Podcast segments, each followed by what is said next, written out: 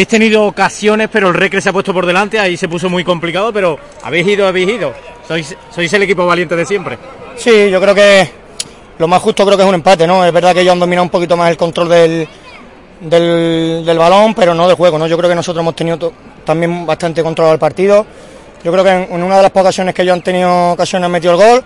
Nosotros después hemos ido arriba por el resultado en la identidad de este equipo, ¿no? Que va, va a muerte, vaya como vaya el resultado. Hemos sacado un punto y yo creo que nos vamos contentos, ¿no? Yo creo que ha sido un partido bonito, igualado, un reparto de puntos y yo creo que ninguno de los dos nos vamos contentos porque queremos ganar, pero bueno, yo creo que, que al final nos quedamos con el, con el, punto cada uno y nos tenemos que dar por satisfechos porque ha sido un partido igualado. Con la expulsión de Chaco y Gasca prácticamente cojeando, habéis sufrido, estabais con nueve. Sí, los últimos 15 minutos, 10-15 minutos, yo creo que, que, el equipo ha sufrido mucho, nos hemos quedado con uno menos, yo creo que es un poco riguroso porque en la primera parte Keita también me pega a mí un plantillazo y, y da la, la ventaja y después no le echa tarjeta y esta es la segunda y bueno, marca un poco el partido, pero bueno, tampoco tenemos que, que dar importancia. Hemos sabido sufrir con prácticamente dos jugadores menos y es la señal de identidad de este equipo, no sufrir, pelear y ya por resultado hasta el minuto 90 o hasta que pite el árbitro. ¿Cómo te has sentido en el campo? Bueno, sensación especial, ¿no? La primera vez que, que vengo aquí desde que me fui, 10 años después y bueno, con toda mi gente viendo el partido, la verdad que, que contento de volver a jugar aquí en este estadio, grandes recuerdos y